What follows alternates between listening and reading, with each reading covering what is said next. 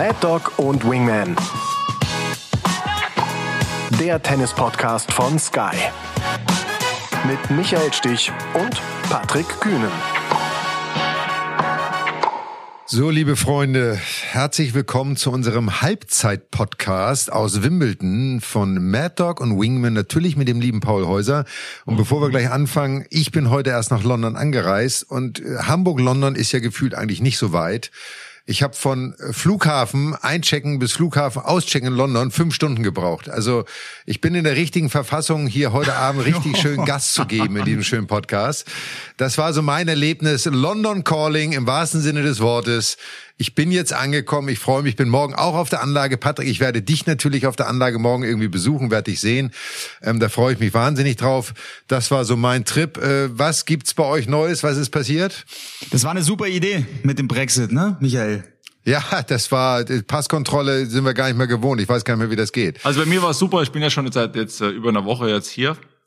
Ähm und bin früh angereist, ja, samstags vor Wimbledon und habe dann am Samstag spät Nachmittag mit Alexander Zverev, ja, so 20 Minuten paar Bälle geschlagen. Und das war richtig, richtig cool, weil ich habe äh, seit über zehn Jahren oder ich glaube fast 15 Jahre hier im Orangi, also im Trainingsgelände von Wimbledon, kein Tennis mehr gespielt, so auf Rasen hier in Wimbledon sowieso lange nicht mehr. War eine klasse Sache, paar Bälle geschlagen und äh, äh, witzig war dann, bei mir kam so richtig der alte Automatismus gleich wieder auf Rasen tiefer stehen, weniger Spin, gerade Bälle, Wolle über Netzkante Cross, Volley Stop, Slice, hat alles funktioniert. Hat richtig Spaß gemacht, war richtig cool. Ja, jetzt wissen wir auch, warum unser deutscher Spieler es nicht so weit geschafft hat in diesem Turnier. Er wurde vorher gebrochen. Nein. Genau. Man hat ihm das richtige Rasentennis gezeigt und dann hat er sich gedacht, ich pack die Schläger ein. Nee, also das waren tolle Bilder, Patrick. Ich hab's und auch wirklich auch das Gespräch am Netz ähm, sehr ich fand Sascha Zverev da auch sehr gelöst, sehr entspannt. Der, der ist mit einem guten Gefühl, hatte ich schon so den Eindruck, da reingegangen ins Turnier. Und auch dieses, also diese Woche Halle hat ihm irgendwie nochmal einen anderen Schub gegeben. Und ich glaube, er hat sich, er hat sich sehr tief in der zweiten Woche so gesehen vom, vom Gefühl. Die Auslosung, kommen wir ja gleich dazu, war jetzt natürlich besonders knackig, aber ja, ich glaube, er hat sich vor allem auf dieses Match gegen Alcaraz, hat er sich gefreut und eingestellt. Soweit ist es jetzt nicht gekommen. Aber da sind wir Paul, gleich im Thema. Genau, wo du das angesprochen hast, dann geh doch mal gleich rein. Bleib doch mal dran. Äh, Alexander Zverev ist in der ersten Woche jetzt gegen Matteo Berrettini in der dritten Runde ausgeschieden. Ähm, das ist so dein dein Start eigentlich, den mhm. du gerne haben wolltest. Äh, schieß mal los. Wie wie hast du es gesehen? Was was machst du da draus? Ja, also äh, ich fange erstmal bei Berrettini an, weil ich habe den in Stuttgart mit Moritz gesehen, auf, auf dem Court gegen Lorenzo Sonego. Und das, es war wirklich erschreckend schwach von, von Berrettini. Das war, ja, das sah ziemlich bitter aus, wie so ein Wimbledon-Finalist von vor zwei Jahren, der zweimal Queens gewonnen hat, der auf Rasen wirklich ein so dominantes Tennis die letzten Jahre immer angeboten hat, wie der sich da präsentiert hat, wie weit weg der von seiner Topform war. Und Berrettini war ja selber erschüttert gegen seinen guten Kumpel Sonego, ich glaube, drei Spiele da gemacht und ist da runtergegangen und hatte Tränen in den Augen auf, auf dem Platz. Geht da runter und das ist jetzt drei Wochen her. Und ich finde, das könnt ihr besser einschätzen, aber also alle meine Kommentatorenkollegen in, in, in München, wir alle haben gesagt, unisono, Berrettini, der ist überhaupt ist überhaupt gar kein Kandidat für das Turnier. Also so wie der drauf ist und der hat innerhalb von drei Wochen jetzt diesen Sprung gemacht und so wie der aufgeschlagen hat, auch hat gegen gegen Zverev und auch davor in der Runde zuvor gegen Alex de Menor, es ist beeindruckend. Der ist wieder voll da. Wie schnell das gehen kann, Michael, nach nach so einer langen Pause und nach so einem Auftritt. Ja, also ich finde, das ist ein sehr guter Einstieg und ich habe mir natürlich auch viele Gedanken darüber gemacht. Erstmal ist es schön, ihn wieder so zu sehen, das muss man ganz klar sagen. Aber du hast es gut beschrieben. Er war das ganze letzte Jahr überhaupt nicht ansatzweise in der Form, die er mal hatte vor, vor seiner Verletzung. Dann dieses emotionale letztes Jahr, dass er Wimbledon, nachdem er Stuttgart gewonnen hatte und Queens gewonnen hatte, dann nach Wimbledon als einer der Top-Favoriten galt, nicht spielen konnte, weil er Corona hat, hat selber oft gesagt, das hat ihn emotional total runtergezogen, richtig fertig gemacht. Dann geht er nach Stuttgart, bereitet sich vor, verliert erste Runde. Aber du siehst, was Emotionen bewirken können. Und er hat in der ersten Runde gegen Sonego hier wieder gespielt, hat das sehr souverän gewonnen. Es war ein enges Match, aber hat das gut gewonnen. Hat dann äh, zweite Runde gegen Alex de Minor gewonnen, glatt in drei Sätzen, ähm, der davor bei den Vorbereitungsturnieren sehr erfolgreich gespielt hat, Queen, äh, Queens im Finale war. Und du hast das Gefühl, bei Berettini ist dieser Knoten geplatzt. Und nicht, dass er vorher kein Tennis mehr spielen konnte, sondern er lässt die Emotion zu, diese positiven Gefühle und er ist jetzt wieder angekommen. Und jetzt hat er das Gefühl, es gibt keine Grenzen für ihn. So nehme ich das wahr. Patrick, wie siehst du das? Ja, aber mir kam noch dazu, und das wäre eine Frage auch an dich, Michael. Ich kenne es von mir ein bisschen, ähm, wollte ich aber auch fragen. Also ich hatte schon Turniere, wenn ich da mal gut gespielt habe, bin ich natürlich auch gerne wieder hingefahren und hatte diese positiven Erinnerungen. Ich dachte mir, Berettini kommt dann zurück nach Wimbledon an den Ort seines größten Erfolges als Finalist und viele Erinnerungen werden auch wieder wach. Warum er hier Finalist war, was ihm so gut gefallen hat, wie er hier gespielt hat, wie er hier angenommen wurde von den Zuschauern. Ich glaube, das spielt auch emotional und vor allem auch psychologisch eine große Rolle. Hast du ähnliche Erfahrungen bei Turnieren? Ich meine, dein erster Turniersieg war, glaube ich, Memphis, aber vielleicht vom anderen Turnier? Ja, ich glaube generell ist es so, du gewinnst ja eigentlich die Turniere, wo du dich wohlfühlst, wo du das Surrounding magst, wo du die Menschen magst. Du hast dieses Gefühl beim ersten Mal natürlich, Mensch, das spricht mich an. Wenn du wieder hinkommst, dann freust du dich drauf, weil du einen großen Erfolg verbucht hast. Es ist natürlich immer schwierig, wenn du aus so einer Phase wie Berettini kommst und kein Selbstvertrauen hast, nichts gewonnen hast, nichts gerissen hast in irgendeiner Art und Weise und du zweifelst an dir. Ich glaube, was ihm extremst geholfen hat, dass er in der ersten Runde nicht auf einem großen Platz gespielt hat, sondern auf einem kleinen Nebenplatz, nenne ich das jetzt mal, für seine mhm. Verhältnisse. Mhm. Enger, er konnte direkter spielen, er hatte nicht so einen großen Auslauf irgendwie. Und äh, vielleicht hat er sich auch mental gesagt, pass auf, ich muss gut aufschlagen, das ist die Basis meines Spiels und den Rest lasse ich auf mich zukommen. Dann ist Sonego natürlich ein dann doch ganz angenehmer Partner, weil der ihm nicht wirklich wehtut. Also das ist einer, mit dem kann er immer mithalten. Selbst wenn er sich nur auf seine Aufschlagspiele konzentrieren würde, kann er immer in Tiebreak kommen. Ähm, dann zweite Runde gegen Minor war es natürlich dann schon so, Mensch, da geht was. Ja, bin ich irgendwie ganz gut drin. Mag die Atmosphäre, wie du gesagt hast, Patrick saugt das wieder auf erinnert sich wieder auch an nicht mehr an die verpasste Chance im letzten Jahr, wo er todtraurig war, sondern an das große Erlebnis, wo er hier im Finale gestanden hat. Und das hat er dann weitergetragen. Gegen Alexander Zverev hat er dann natürlich sehr solide gespielt, muss man sagen, hat genau das gemacht, seine Aufschläge durchgebracht, ein Break und hat im Tiebreak dann den einen Punkt besser gespielt. Aber der Unterschied war, und das ist das, was wir in unseren letzten Podcasts ja auch mal wieder gesagt haben, er hat diese Emotion mitgenommen, er lässt sie zu. Du siehst ihm diese Freude an, du siehst ihm dieses, dieses Glücksgefühl an. Und das ist das, auch jetzt im Wimbledon wieder, was ich bei Alexander Zverev wieder vermisst habe. Es ist gutes Tennis, es ist besser, er macht immer wieder einen Schritt nach vorne. Aber am Ende gewinnt er dieses Match nicht. Und jetzt kann man nicht sagen, Berrettini hat wirklich jetzt so viele Matches gewonnen, dass er nicht schlagbar wäre. Muss man einfach so sagen. Auch gerade mit den Waffen, die Alexander hat. Aber es reicht dann nicht, weil, glaube ich, diese Emotionalität diesen absoluten kleinen Unterschied macht. Und deswegen geht Amberettini als Sieger vom Platz. Ein interessanter Punkt. Wir haben, äh, Paul, du hast sicher auch die Statistik gesehen vom Match. Die war, ähm, also ich habe selten eine Statistik gesehen, wo zwei Spieler wirklich so nah beieinander sind. Alexander Zverev hatte beispielsweise 81 Prozent erste Aufschläge im Feld. Das ist eine enorme Quote. Berettini 69, äh, dann hatte Alexander Zverev einen Breakball im ersten Aufschlagspiel von Berettini, also im ersten Spiel des Matches. Und dann kam, dann kam eben wegen der Emotionalität, Michael, da kam eben dieses eine Aufschlagspiel im ersten Satz, bei dem Alexander vier Unforced Errors gemacht hat.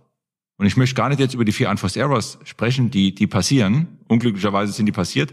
Aber Berettini, die Reaktion von Berettini, ich habe das heute nochmal in der Analyse in der Sendung auch gemacht, die Reaktion nach dem ersten Fehler von Alexander Zverev war bei Berettini, ging schon sowas wie ein Ruck durch den Körper. Das konntest du sehen.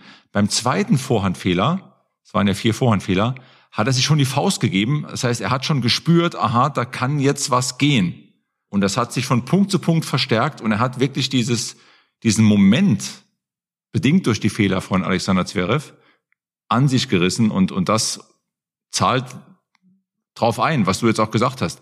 Er hat unglaublich Kraft geschöpft aus den Emotionen und ähm, das ist schon bezeichnend und so kennen wir eigentlich auch Matteo Berrettini und so ist er damals auch ins Finale gekommen.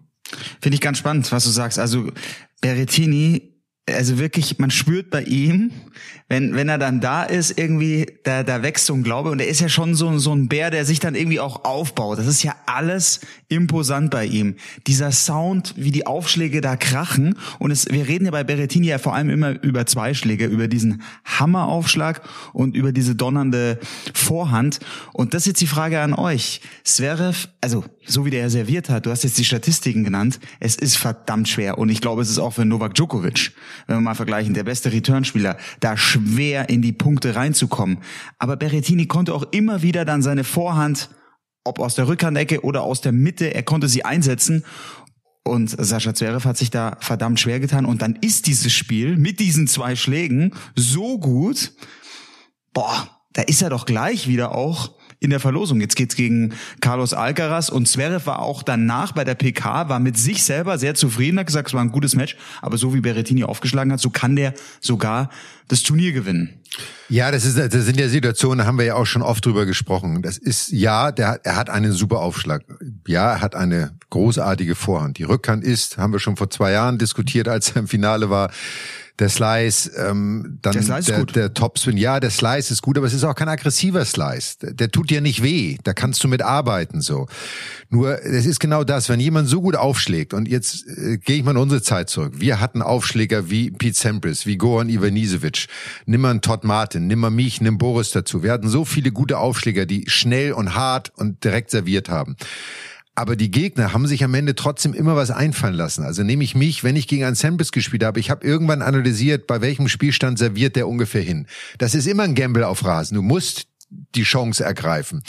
Aber du musst dich irgendwann, wenn jemand immer gut nach außen serviert, dann stelle ich mich halt irgendwann mal zwei Meter nach außen und sage, komm, nimm die Mitte, mach's. Weil es nicht darum geht, den Punkt zu gewinnen. Es geht darum, die Sichtweise des Gegners zu verändern, ihn dazu zu bringen, etwas zu überlegen. Und das ist das, was Alexander halt nicht macht. Er bleibt immer bei der gleichen äh, Routine. Er bleibt immer zwei Meter in der Grundlinie stehen. Er geht nicht mal beim zweiten Aufschlag rein und geht mal auf den Winner. Und wenn der im Zaun landet, völlig egal. Oder spielt mal Hit and, Hit and Charge oder was auch immer. Irgendetwas, einfach um diesen Rhythmus zu versuchen zu brechen. Wenn es dann nicht funktioniert, musst du sagen, der andere ist zu gut. Aber wenn du das nicht versuchst, dann gehst du vom Platz und sagst, ich habe zwar gut gespielt, aber eigentlich konnte ich nicht gewinnen. Das wäre mir ein Tickchen zu wenig, wenn ich mir nicht sagen kann, ich habe aber vier Dinge ausprobiert. Und er kommt ja so auch gar nicht also ich hatte das Gefühl, er kommt nicht in den Kopf von Berrettini rein, weil er ihn nicht vor neue Aufgaben stellt. Michael, du hast gesagt, bei Sampras hast du dir angeschaut, was macht er bei einem gewissen Spielstand, wie serviert er, hast du, hast du da alte Videos dann bekommen? Weil damals gab es ja auch noch nicht diese Datenanalysten, mit denen einige Topspieler, unter anderem Djokovic, aber eben auch der italienische Tennisverband vor allem arbeitet. Mhm. Craig O'Shaughnessy ist da der große Datenguru. Sascha Zverev macht das nicht. Zu Sascha Zverev müssen wir dann auch nochmal kommen. Der wusste zum Beispiel nicht in der zweiten Runde, äh, was Yosuke Watanuki, sein Gegner, was der für einen Aufschlag hat und hat sich da gewundert, wurde da überhaupt nicht gebrieft, also es hat nicht stattgefunden. Wie hast du dich damals informiert, Michael? Und, und hast du dir dann für gewisse Konstellationen einfach vorgenommen, okay, ich spiele jetzt besonders aggressiv, wie, wie zum Beispiel gegen Sampras? Naja, du, ich wusste bei Sampras zum Beispiel, wenn du bei Sampras bei 30 beide warst, dann hat Sampras in acht von zehn Fällen durch die Mitte serviert. Weil das sein sicherster und bester Aufschlag war. Trotzdem musst du den Ball erreichen, trotzdem musst du mit der Rückhand rankommen. Also nur, es muss dir nur einmal von fünfmal gelingen dann hast du den Breakball. Und wenn du den mhm. Breakball hast, dann ist es wieder ein ganz anderes Spiel. Und der Vorteil bei Alexander ist ja eigentlich, Alexander ist ja nun selber ein extrem guter Aufschläger.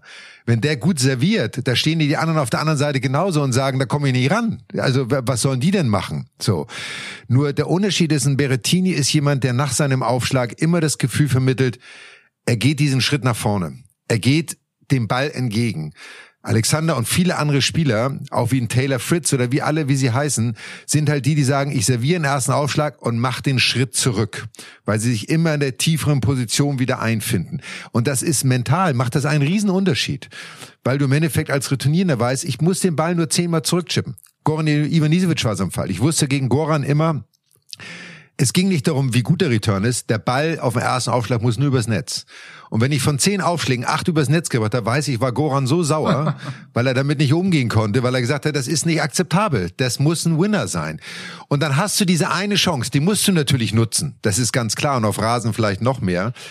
Aber ähm, das ist so, wie, wie was mir auch aufgefallen ist die Woche, da kommen wir gleich noch zu. Aber das ist, glaube ich, dieser feine Unterschied, wie Patrick auch sagte, die Emotion, die dann den letzten kleinen, feinen Unterschied in diesem Match gemacht hat. Alexander hat gut gespielt, ohne Frage. Aber sein Anspruch muss eigentlich sein, würde ich denken, auch auf Rasen mit seinem Spiel gegen Berettini zu gewinnen. Weil eigentlich müssen es fünf Sätze Tiebreaks sein.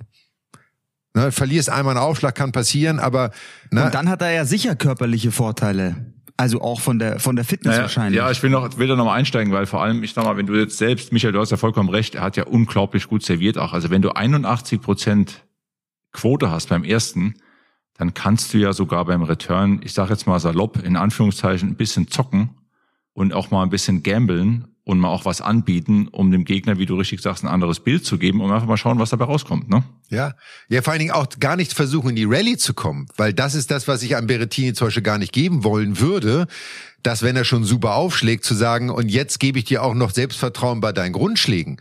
Also reicht ja schon, dass du gut aufschlägst, aber jetzt musst du nicht auch noch die Vorhand 15 Mal spielen.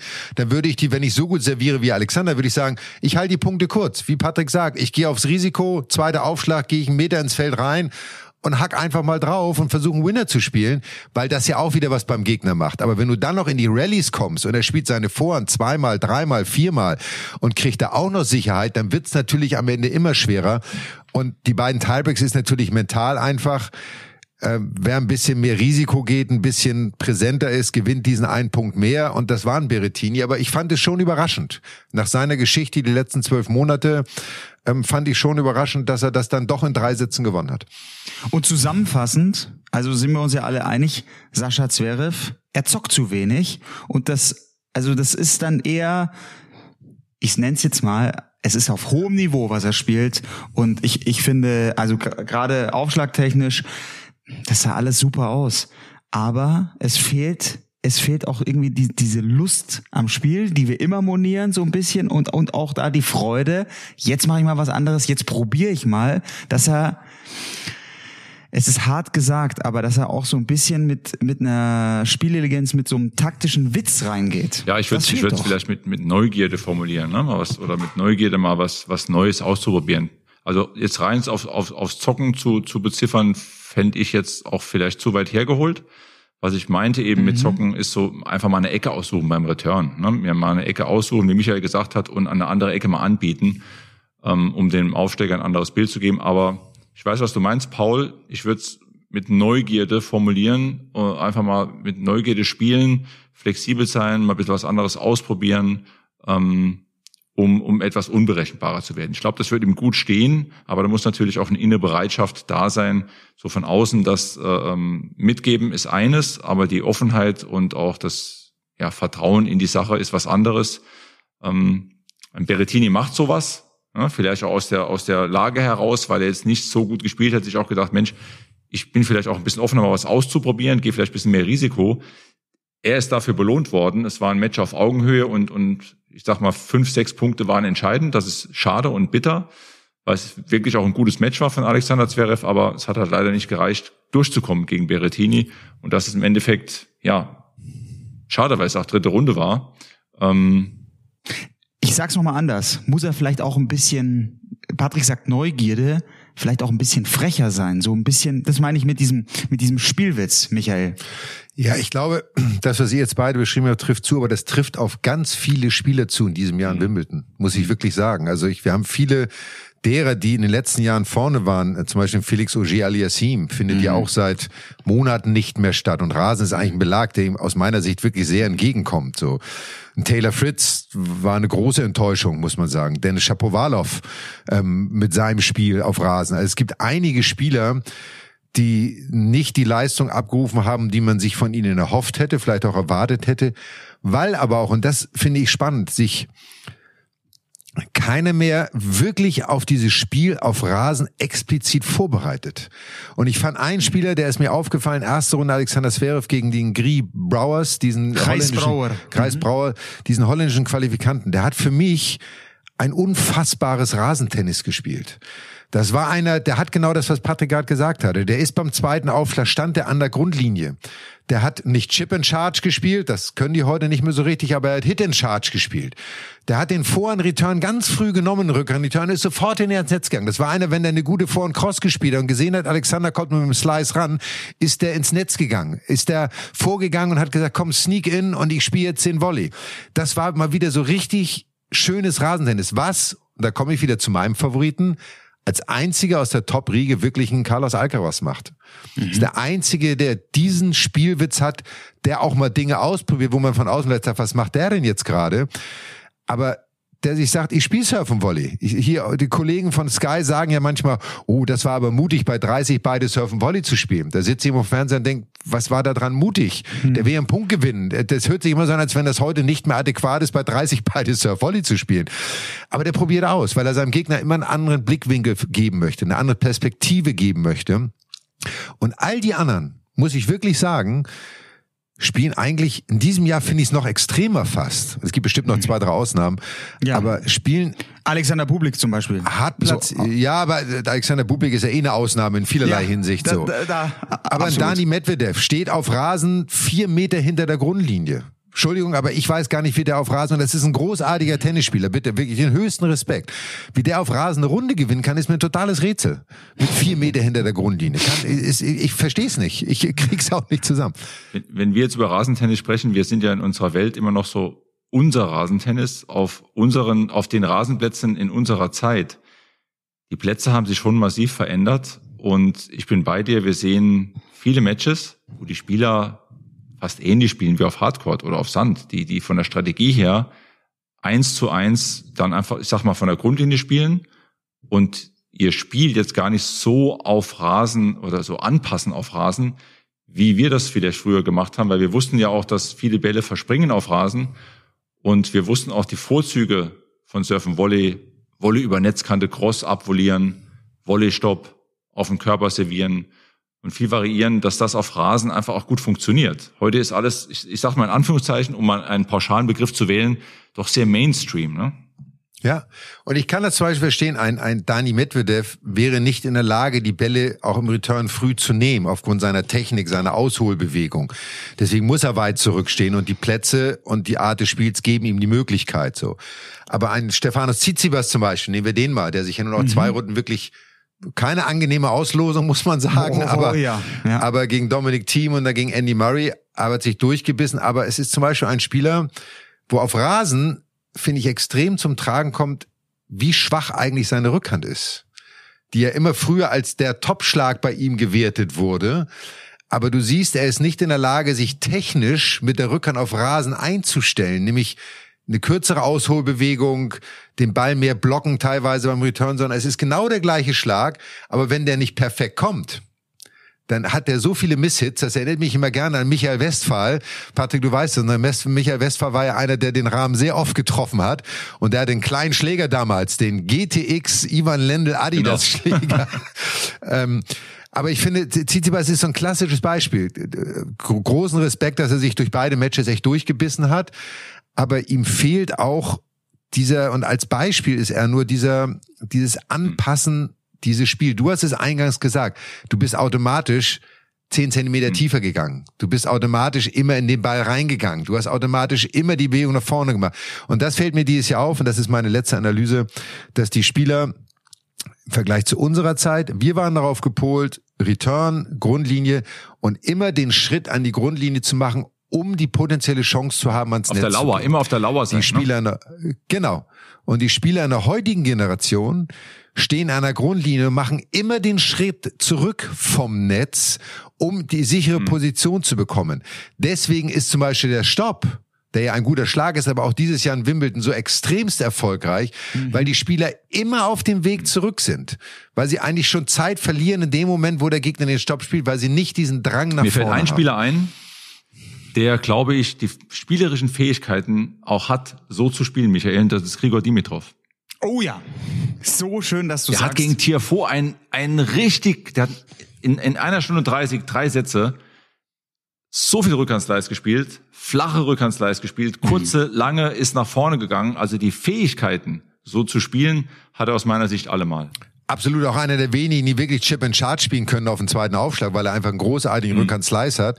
Einer, und das ist mir aufgefallen, der auch die letzten Wochen wieder viel, viel vermehrter den Rückhand-Slice Longline spielt als platzöffnende Maßnahme, um die Spieler aus der Balance zu bringen. Ähm, und er hat einen super Volley, er ist ein toller Athlet. Ich würde mir wünschen, dass er dieses Spiel mal durchzieht und mehr Vertrauen in sich selber hat, weil am Ende ist es oft in engen Situationen, dass er sich auf das Grundlinienspiel zurückzieht und sich denkt, von der Grundlinie kann ich ja auch mitspielen, aber sein Spiel ist genau dieses Variable. Aber das denken mhm. wir schon seit zehn Jahren. Für mich einer, der schon längst hätte den Grand Slam gewinnen müssen mit seinen Fähigkeiten, mhm. mit seinem Potenzial. Ja, äh, sehe ich, sehe ich ganz genauso. Es ist natürlich es ist natürlich bitter, er ist genau ja in dieser Generation, in diese Generation reingerutscht mit Andy Murray, Rafael Nadal und natürlich Federer und, und Djokovic und er war noch nie in einem Grand Slam Finale und wenn man ihn sieht jetzt auch wieder bislang, Patrick, du hast es gesagt, ich finde, er ist in so einer Topform mit diesem Rückhandslice, aber auch mit der Power, mit der Variabilität. Ich habe ihn noch nie so, also eigentlich habe ich ihn noch nie so stark gesehen, denke ich mir. Vielleicht 2017, als er die ATP Finals gewonnen hat. Dimitrov bringt doch alles mit. Und jetzt geht's gegen Holger, Hol wollte Holger ich gerade sagen. Ja, wollte ich gerade sagen. Jetzt geht's gegen Holger Rune. Da bin ich mal sehr gespannt, weil da treffen ja wirklich schon Generationen aufeinander, ähm, wie er da auf den Platz geht. Sag mal, habt ihr übrigens Chris Eubanks ein bisschen verfolgt? Ja, großartig. Ja. Weißt du was? Der erinnert mich total an mich. Ah, ui. Ja, wirklich. Ich habe ihm zugeschaut vom Dach, Michael. Sorry, kannst gleich weiterreden. Ich habe ihm zu, zu, zugeschaut oben vom Mediendach gegen Chris O'Connell ich habe echt einen Heidenspaß gehabt. Ja, ja weil der spielt so loose, mhm. Mhm. hat einen guten Aufschlag, hat ist loose, aber ist trotzdem immer in Anspannung. So hat immer eine Idee und versucht immer irgendwas zu machen. Wenn das, was vorher, was er gemacht hat, nicht funktioniert hat, dann ist er nicht einer, der da drin verharrt, sondern du merkst immer, der hat Bock, der hat die Fähigkeit, der genießt es, großer, schlachsiger Kerl irgendwie. Mhm. Und deswegen habe ich gesagt, der erinnert mich so ein bisschen an mich, der der will einfach Tennis spielen. Der hat Bock auf Spielen, auf Tennis. Ja, siehst du auch, der hat Spaß am Platz, Total. ne? Der hat Spaß beim Spielen. Total. Ja. Also ich war auch ganz, bin ganz begeistert, muss ich echt sagen. Macht Freude, ihm zuzugucken. Total. Wie das gegen Tsitsipas, ne? Ja, wollte ich gerade sagen, echt spannend. Der ist jetzt, also der steht so gut da jetzt in der Weltrangliste wie noch nie. Top 50 wird weiter klettern, geht Richtung Top 30 jetzt. Hat ja Mallorca gewonnen. Und, enormes Selbstvertrauen. Jetzt, ja, ne? und schlägt super auf. Und die Story ist wirklich, also ist schon eine ganz besondere. Der ist 27 der war zwischenzeitlich weit weg. So auch äh, Challenger Tour äh, musste er Qualis spielen, war nicht in den Top 200, hat er gespielt am College Georgia Tech und hat dann aber gesagt, dann hat er für Tennis Channel, glaube ich, ein bisschen kommentiert, dass er durchs Kommentieren nochmal einen anderen Blick aufs Tennis bekommen hat, auch nochmal mehr Freude und Spielwitz und seitdem besserer Spieler ist. Also. Weißt du, Paul, mir geht's genauso. Ich bin nur ein paar Tage älter jetzt leider. Egal.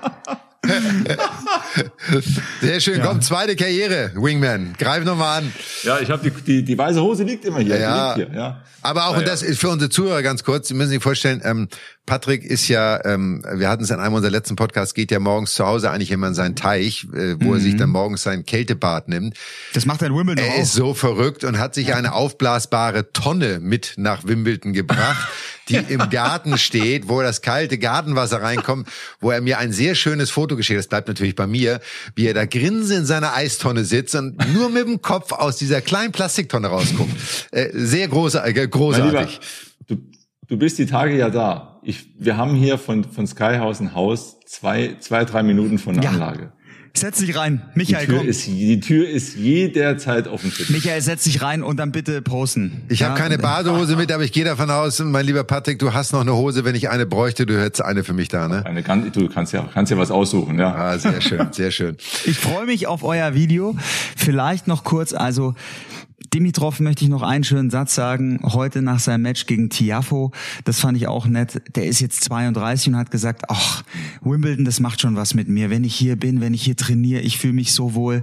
Und er sagt am Ende, er sagt, er weiß, das Ganze hat irgendwann mal ein Ende. Er, ich finde, er bewegt sich geschmeidig wie ein Panther. Sieht super aus, wenn, da kann er vielleicht noch ein bisschen spielen, aber er sagt, er kann jetzt am Ende seiner Karriere das Ganze aber so richtig genießen. Und der hm. strahlt diese Leichtigkeit aus, diese, diese Freude wieder. Ja, und äh, ging's bei ja, euch am Ende, am Ende eurer Karriere auch so, dass, dass ihr das irgendwie auch noch mehr genießen konntet? Naja, weiß ich nicht, ob ich das so genießen konnte. Hat so viel wehgetan. Aber es tat ein bisschen was weh und man hat ja irgendwann auch aufgehört, weil man auch auf diesen ganz, das Gesamtpaket irgendwann keine Lust mehr hatte. Aber bei ihm wünsche ich mir jetzt mal, dass er eigentlich nicht zu zufrieden ist, sondern jetzt sagt, mhm. jetzt geht's erst los. Weil ich bin zwar 32, aber die anderen Jungs haben es ihm alle vorgemacht, mit 35, 96 Grand Slams zu gewinnen. Er ist noch nicht am Ende. Er kann hier mhm. und auch bei anderen Turnieren wirklich noch was Großes erreichen. Und ich wünsche ihm so sehr, dass er diesen Glauben und dieses Selbstbewusstsein hat zu sagen, ich will hier ins Finale. Egal wer da in der, in, der, in der Draw auf mich zukommt, spielt gar keine Rolle. Ich weiß, ich habe das Potenzial und die Fähigkeiten, das zu erreichen. Ich befürchte nur bei ihm, dass es irgendwann dieses Maß an Zufriedenheit einsetzt, was dann wieder fünf, zehn Prozent der Leistungsfähigkeit kostet und dafür sind die anderen zu gut, als dass das dann reichen würde. Spannend. Werden wir genau beobachten. So. Ja. Vielleicht so. noch ein Satz abschließend äh, von euch beiden zu, zu Sascha Zverev, weil das war natürlich jetzt auch ja schwierig, die Aussagen nach dem Match gegen Yusuke Watanuki, dass er so überrascht war, dass er so gar nichts von seinem Gegner wusste, dass da kein Briefing stattgefunden hatte und da hat er richtig auch sein Team angezählt, dass die ihren Job nicht gemacht hätten. Tobi Kamke ist nicht dabei, hat Bundesliga gespielt, der hat sonst das Scouting übernommen ja, äh, lässt tief blicken, finde ich, dass da, ich meine, er hat's gezogen in vier, alle, alles gut, er hat diese Qualität, aber dass da die Vorbereitung nicht ganz optimal war, das muss man so festhalten. Ja, aber er hat's ja selber mal beim Interview Monte Carlo gesagt, er ist jetzt nicht der Taktikspieler, er beschäftigt sich relativ mhm. wenig mit Taktik, deswegen wundert es mich jetzt auch nicht, dass man ihm nichts über den Gegner gesagt hat. So und mich würde gar nicht so sehr interessieren, ob der gut aufschlägt oder nicht, sondern mich würde ja interessieren, ist er gut Vorhand, ist er gut Rückhand, steht er eher zwei Meter in der Grundlinie, steht er eher einen Meter im Feld. Also das sind ja Themen, die dich für dein Spiel eigentlich inspirieren. Den Aufschlag kannst du nicht beeinflussen. Der kommt, wie er kommt. So, ob der jetzt gut serviert oder nicht gut serviert, musst du dich eh drauf einstellen. Aber von daher, ähm, ja, war das nicht gut und er hat es ja auch bewusst angemerkt, weil er mhm. anscheinend auch selber unzufrieden damit war. Aber ich wollte auch ganz kurz noch mit euch, weil das müssen wir noch einmal machen. Wir haben ja diesen Ausblick. Wir haben mhm. mit äh, Andrei Rublev ein Spieler im Viertelfinale, der sich in fünf Sätzen gegen Bublik der wirklich in Halle sensationell gespielt hat und auch hier gut gespielt hat, durchgesetzt. Für Rublev finde ich ein großartiger Erfolg, muss man wirklich sagen. Ähm, dann haben wir Safiulin, der gegen Dennis Shapovalov ganz glatt auch in vier Sätzen, aber sehr glatt gewonnen hat. Ja, Shapovalov hatte körperliche Probleme, müssen wir dazu ja, sagen. Ja, dann soll er nicht spielen. Kennst meine Meinung. Okay. Wenn er fit okay. ist, spielt er. Wenn er nicht fit ist, spielt er nicht. Aber ne, er verliert in vier Sätzen. Ähm, das musste nur Safiulin auch, äh, auch ein junger Spieler, auch einer aus dieser russischen Schmiede so ein bisschen, die mhm. auch wirklich sehr körperlich, sehr motiviert, sehr energetisch spielen. Mhm. Dann haben wir Yannick Sinner natürlich. Das alter, er ist ja schon fast ein alter Hase mittlerweile auf der Tour ähm, die jetzt dabei sind. Und morgen erwarten uns natürlich wirklich, ihr habt es angesprochen, äh, ein Spieler, der mich sehr begeistert hat, muss ich auch noch sagen, ist Lehetschka. Mhm. Tolles Rasentennis, wirklich tolle Athletik, hat nochmal zugelegt auch. Erinnert schon so ein bisschen an Thomas Berdig auch, die, die, die Art des Spiels, aber hat, also wirklich, wird auch ein sehr interessantes Match gegen Dani Medvedev. Da heißt also, es immer die tschechische Schule, weil der so flach spielt, ne? Und jetzt ist Berdig ja. auch noch sein Coach. Also ja Beeindruckend, ja. Also tolle, tolle, die, morgen tolle Matches. Ne? Wir haben sie alle drauf. Wir haben tolle Viertelfinalpartien, die dabei sind. Die untere Hälfte für Djokovic sicherlich, wenn er denn das Match heute zieht, sieht eigentlich sehr gut aus für ihn, muss man mal so sagen. Aber jeder, der im Viertelfinale ist, ist ein großartiger Tennisspieler und kann es weit schaffen. Mhm. Was uns zu den Damen bringt, jetzt machen wir mal den, den Cut und kommen wir zu den Damen, weil da haben wir ja auch unsere Favoriten gehabt und das muss ich natürlich gleich mal voran sagen. Du Paul, wie sieht's denn mit deiner Favoritin aus fürs Turnier? Ja, ähm, ich habe dich gerade ganz schlecht verstanden. Es hakt so im, es ruckelt so ein bisschen die Verbindung nach London. Also Caro Garcia, meinst du? Ja, ich ich muss sagen, sie hat ich, ich finde, sie hat mir auch hier wieder gut gefallen, aber ich habe schon große Zweifel, ob die ein großes, so ein großes Turnier in ihrer Karriere noch gewinnen wird, so ein Grand Slam. Irgendwas fehlt da auch an der Power, hat verloren jetzt gegen die Tschechin Marie Buschkova in drei knapp verloren, aber ja, also das war schon sehr optimistischer Tipp von mir, muss ich sagen. Ja, und unsere, unsere Damen sind ja noch dabei, Patrick, ne? Bei mir war es hier Iga Swiatek oder ist mhm. es ja nach wie vor. Die hat mich mal kurz äh, am Wettschein äh, zittern lassen, weil das war gegen Belinda Vencic. Wow, sehr ja. enges Match heute, aber sie hat es gezogen und. Äh, aber habt ihr gesehen, wie sie die Matchbälle abgewehrt hat? Nein, ich muss dazu sagen, Also das ich, war- ich, ich muss Patrick, dazu, das. Ich muss dazu sagen, gestern als Zverev gespielt hat, ich wollte es mir natürlich angucken, Vodafone hatte einen Komplettausfall in Hamburg. Es gab kein Internet, es gab kein Fernsehen, es gab gar nichts. Also Oh. ich war quasi mehr oder weniger raus, bis auf Handy und mal irgendwie so ein bisschen gucken auf dem kleinen Screen. Deswegen habe Mhm. ich wenig gesehen, aber ähm, aber äh, die Matchbälle hat sie heute sehr beeindruckend abgewehrt. Ja, die, also sie ist ja, sie ist ja quasi nach verlorenem ersten Satz vom Platz, mit einem Notizbuch vom Platz, kam dann zurück, hat gleich einen Break gemacht, äh, war dann hinten, hat dann Matchbälle abgewehrt und zwar mit Vollkaracho. Also offensiv den Punkt selbst in die Hand genommen, hat sich extrem gut bewegt und hat alles dran gesetzt, wie gesagt, den Punkt selbst zu spielen und den Punkt auch selbst ja, zu gewinnen. Das war also sehr auffällig, wie offensiv sie in der Situation war.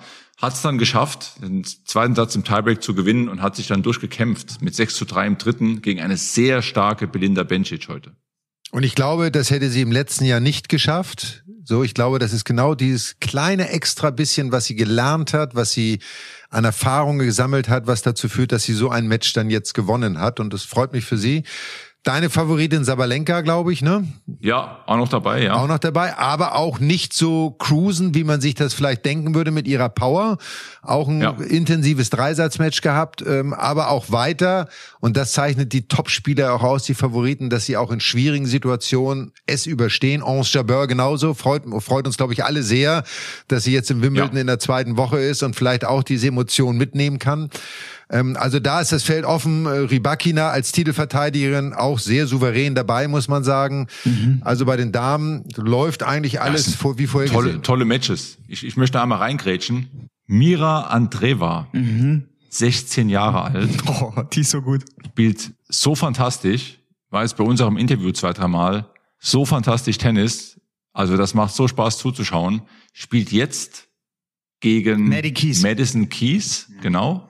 Also wir haben bei den Damen jetzt richtig spannende Matches. Andreva mit 16 Jahren gegen Madison Keys, Rybakina gegen Haddad Maya, Kvitova gegen Jabeur, auch ein, ein Riesenmatch, wie ich finde. Ja.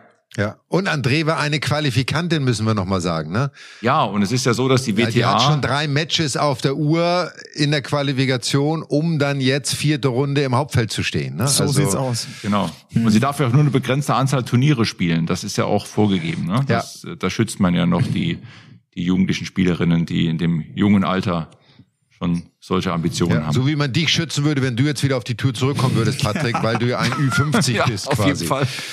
Auf jeden Fall. Ja, Ja, ich würde mich selbst auch schützen. Wir, wir haben bei den Damen wirklich tolle Matches. Also wir haben tolle Matches gesehen. Wir werden morgen tolle Matches sehen.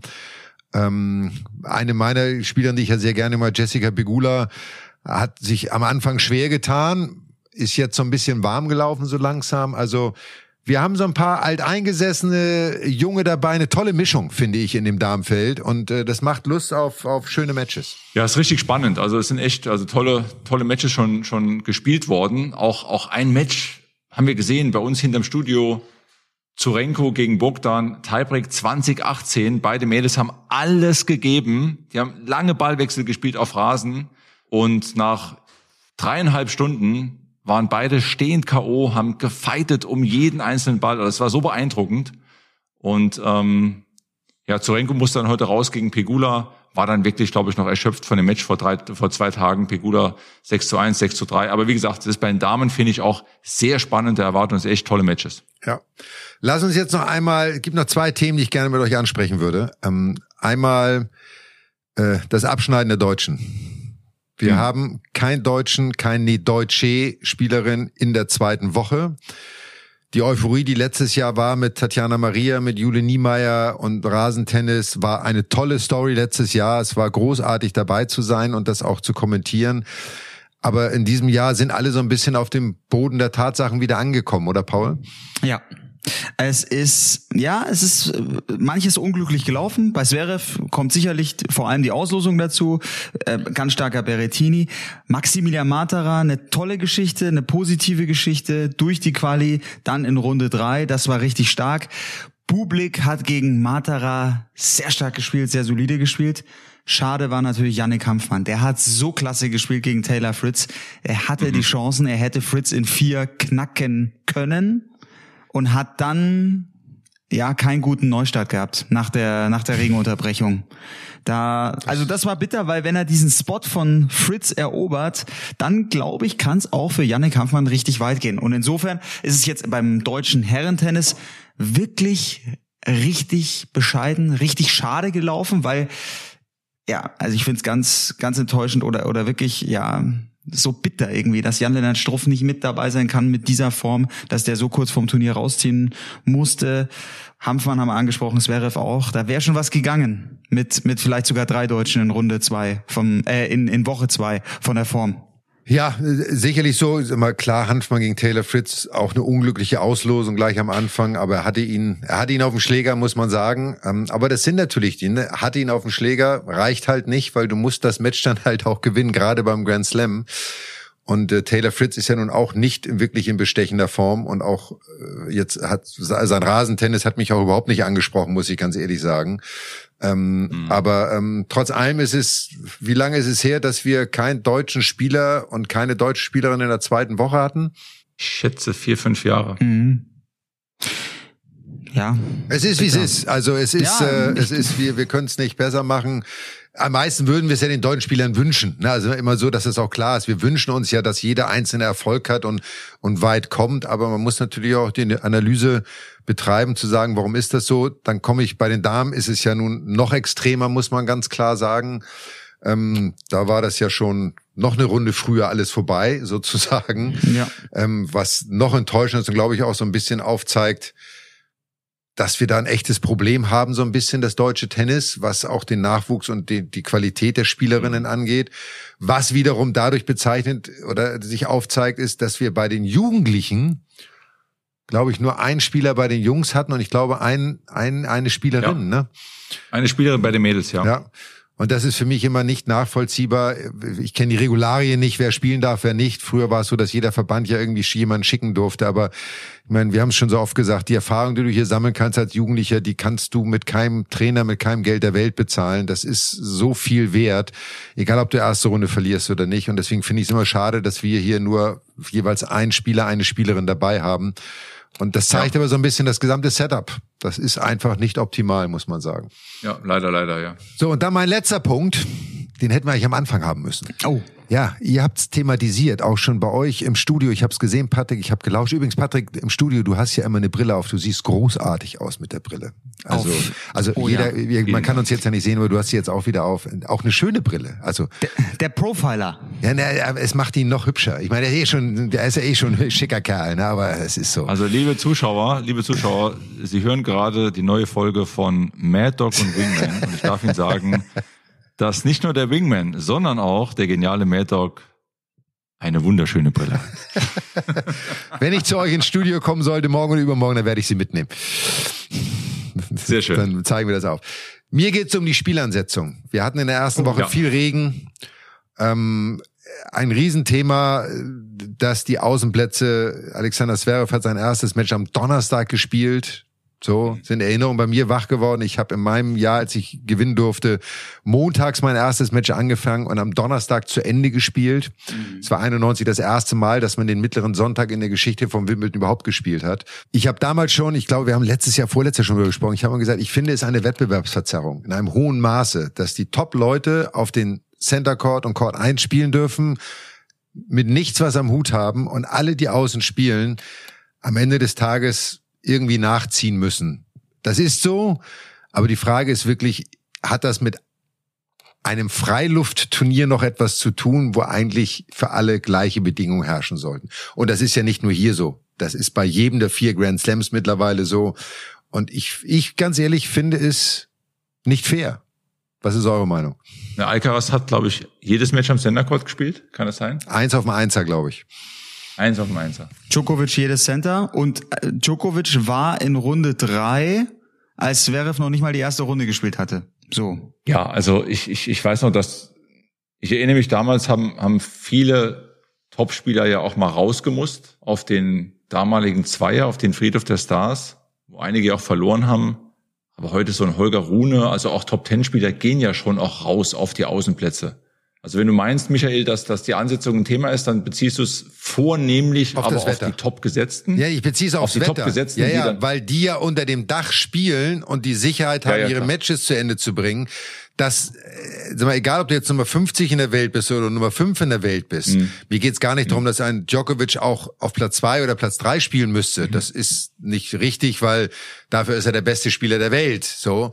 Ähm, Das meine ich auch. ja. aber, aber dadurch, dass die beiden Plätze überdacht sind, Mhm. was es ja zu unserer Zeit nicht gab. Wenn es geregnet hat, waren alle von dem Regen betroffen. Egal ob die Nummer Richtig, eins der ja. Welt oder die Nummer 100 der Welt. Aber heute sind halt die Top-Spieler davon nicht mehr betroffen. Sie können ihren Plan ganz normal durchziehen, wissen, wann sie spielen, wie sie dran sind, so.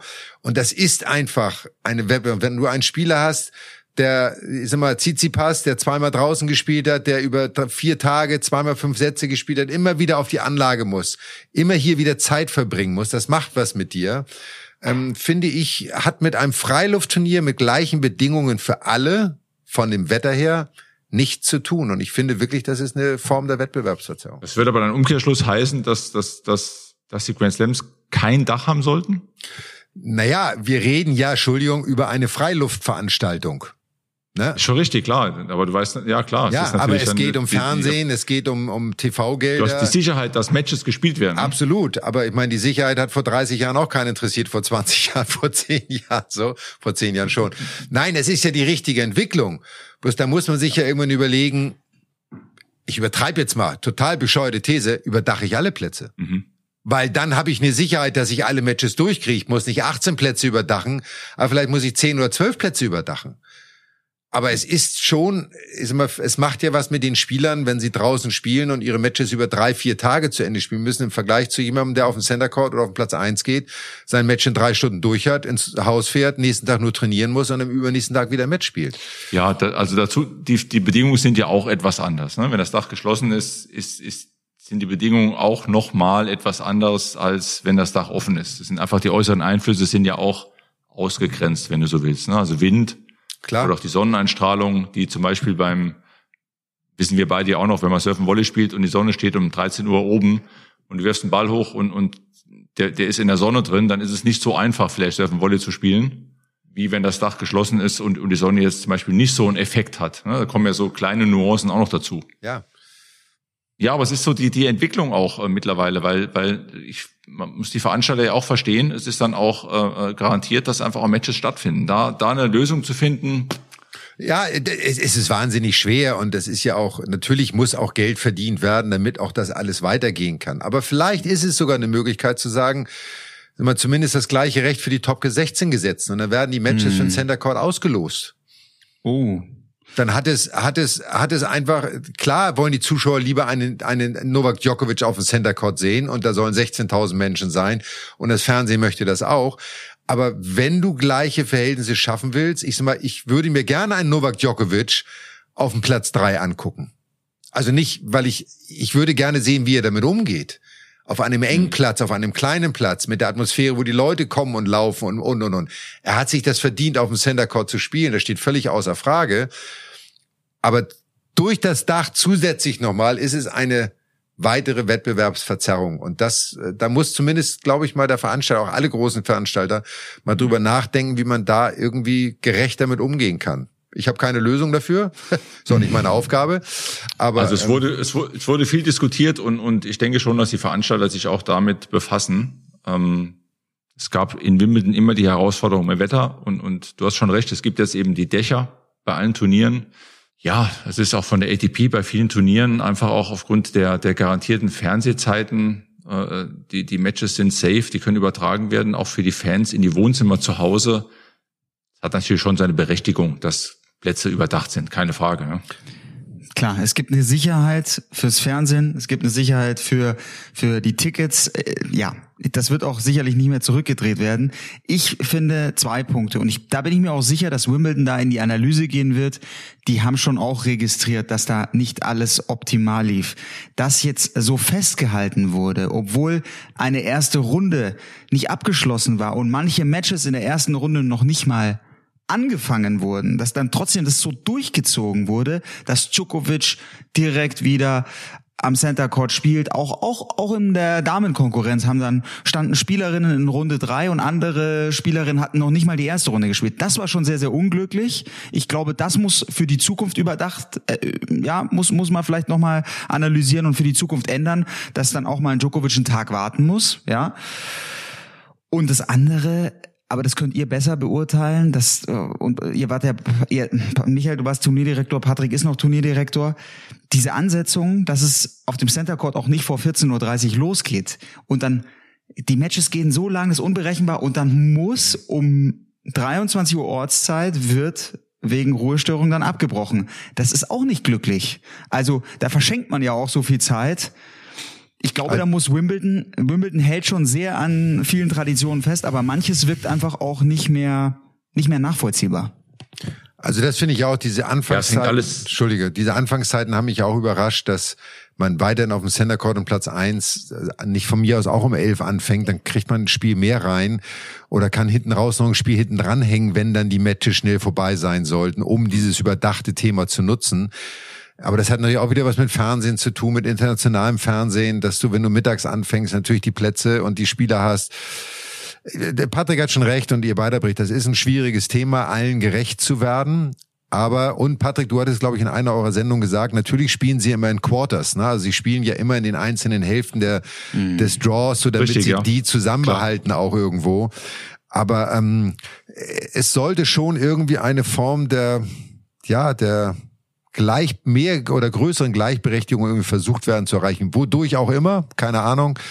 Aber ich glaube, da sollte die Diskussion auf jeden Fall weitergehen. Bin mir auch sicher, dass sich Wimbledon da bewegen kann und will. Auch wenn es Wimbledon ist, ja. Lassen wir uns mal überraschen. Wir lassen uns überraschen, vor allem was jetzt kommt, zweite Ja. Woche. Prognose. Das war unser Halbzeit-Podcast, Jungs. ja. Ja. So, wir haben tolle Matches gesehen. Jetzt nach dem Wissen der ersten Woche, Jungs. Genau. Jetzt Genau. haben wir die Chance, Paul. Du bist ja sowieso raus mit deinen allen Prognosen. Keine Ahnung. Du bist ja nee, weg nee, nee, vom bei den, Fenster. bei den Herren bin ich noch dabei. Da hatte ich aber Djokovic, okay. ja, okay. Also mal Patrick, bei den Herren hattest du doch irgendwie, hast du dich doch aus dem Fenster gelehnt oder warst du auch bei Djokovic am Ende? Nee, nee, ich war bei Djokovic. Ja, gut, ihr seid ja langweilig. Ja, du hast dich aus dem Fenster gelehnt, oder? Alcaraz. In, Alcaraz. So. Ich glaube auch, dass Alcaraz gegen Berrettini gewinnen wird, weil er genau diese Emotionalität und die Intensität hat, die ihn dazu führen wird, dass er durchkommt. So, das sind wir doch schon mal beim Thema. Mhm. Und bei den Damen? Paul, du hast jetzt eine neue, neue Möglichkeit, Chance. eine neue Chance. Also Entschuldigung, Ja. Paul, du hast eine neue Chance und Patrick, wir dürfen eine zweite hinzufügen zu unserer Okay. gewählten. Da muss ich aber Paul, da muss ich aber vor dem Paul antworten, damit der Paul dann raus ist. Ich nehme, ich nehme Elena Rybakina. Ja, hätte ich auch genommen. Nehme ich auch. Paul? Arena Sabalenka. Ja, Sabalenka, oh, Madison Keys. Madison Keys gefällt mir. Ich, ich traue mich. Madison Keys hat auch noch nie einen Grand Slam gewonnen. Ich hau jetzt mal einen raus. Ja, Maddie ja. Das ist schön, dass der Paul auf die Außenseiter setzt. Ähm, er hat trotz allem ein hohes Tennisverständnis, aber er möchte einfach polarisieren. Deswegen äh, freut er sich, wenn man Außenseiter oder eine Außenseiterin gewinnen würde. So, du würdest wahrscheinlich bei den Herren dürfen wir auch jeder noch einen zweiten jetzt nehmen, neben dem, wie wir genommen haben. Nach der ersten Woche hat sich ja vieles aufgetan. Gibt's da jemanden, den ihr jetzt noch äh, ergänzend reinführen schmeißen würdet? Ich habe rausgehört bei, bei Patrick Grigor. Kollege Dimitrov. Nein, nein, nein, nein, nein, nein. Ich nehme wirklich noch einen zweiten hinzu und sage Yannick Sinner. Toll. Ja. Paul? Ich, ja, ich nehme gerne, ich, ich, mein Herz sagt Dimit, äh, Dimitrov, aber am Ende, am Ende fehlt was, deswegen sage ich Tsitsipas, weil Tsitsipas, du hast ihn, du hast ihn auch wieder schön auseinandergenommen mit der Rückhand, Michael, aber der hat Murray nach diesem ein, zwei Sätze toll, toll geknackt dann auch und gegen Team das überstanden. Ich glaube, der kann weit kommen. Aber du weißt schon, wir sprechen über Murray, ne? Wir sprechen nicht über einen Top-Ten-Spieler, ne? Aber das Also- war hohes Niveau. Das war Ja, hohes Niveau. ja, das war tolles Tennis, ohne Frage. Aber okay, aber du nimmst, also du bist bei den Außenseitern, du bleibst bei den Außenseitern, das ist So. beruhigend zu wissen. Ähm, ich habe ja nun mit Alcaraz auch schon, jetzt wird es natürlich ganz einfach, wenn ich jetzt Djokovic als Zweiten nehmen würde, aber das wäre natürlich viel zu einfach. Deswegen werde ich mal ganz steil gehen und werde äh, Holger Rune nehmen. Sehr, sehr, sehr, sehr spannend. Guter Call. Schauen wir uns genau an natürlich. Ja. Ich finde, So. das sind gute Aus Ausblicke auf die zweite Woche. Uns hat die erste Woche schon wahnsinnig viel Spaß gemacht. Ihr habt einen tollen Job gemacht, Jungs. Also alle, die jetzt unseren Podcast hören, auf Sky gibt's die zweite Woche alles, was man sehen möchte, was man sehen muss. Ich bin auch in Wimbledon vor Ort. Ich werde mir ein bisschen was live angucken, Patrick. Ich werde euch mal besuchen kommen mit Sicherheit. Ähm, ich hoffe, äh, unsere lieben Zuhörer können mit unserer Analyse der ersten Woche was anfangen und gucken sich auch die an, die vielleicht noch nicht so bekannt sind, aber wo es sich allemal lohnt, wirklich reinzuschauen, weil es tolle Matches sind. Euch danke ich ganz herzlich für eure Zeit. London Calling, es ist bald Mitternacht. Äh, Wir haben uns das jetzt verdient. Bei dir ist schon Mitternacht, Paul, weil du bist ja daheim und wir können noch ein bisschen warten. Aber äh, vielen Dank für eure Zeit, für euren Input und für eure Insights. Hat wieder mal sehr viel Spaß Jungs, gemacht. schön war's. Schön war's. Und morgen geht's in die neue Woche. Spannend. War's und spannend bleibt's. Sehr schön. uns. Und wir hören uns wieder nach dem Turnier mit der großen Analyse. Alles Gute. Und Tennis natürlich auf Wow. Und dann werden wir sehen, wer von uns recht hatte oder nicht. So. So. In diesem Genau. Sinne, bleibt gesund, habt Spaß am Spiel und wir freuen uns, wenn ihr uns äh, reinhört und nächste Woche auch wieder dabei seid.